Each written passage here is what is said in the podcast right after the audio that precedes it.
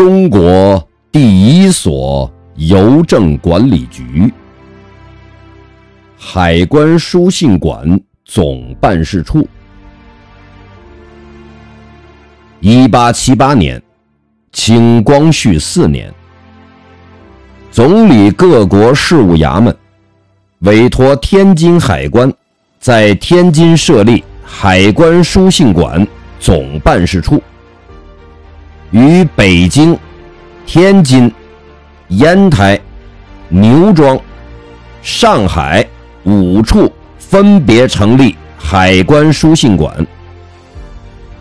同年三月二十三日，海关书信馆总办事处在天津发布公告，开始办理国际邮件业务，标志着中国近代邮政由此发端。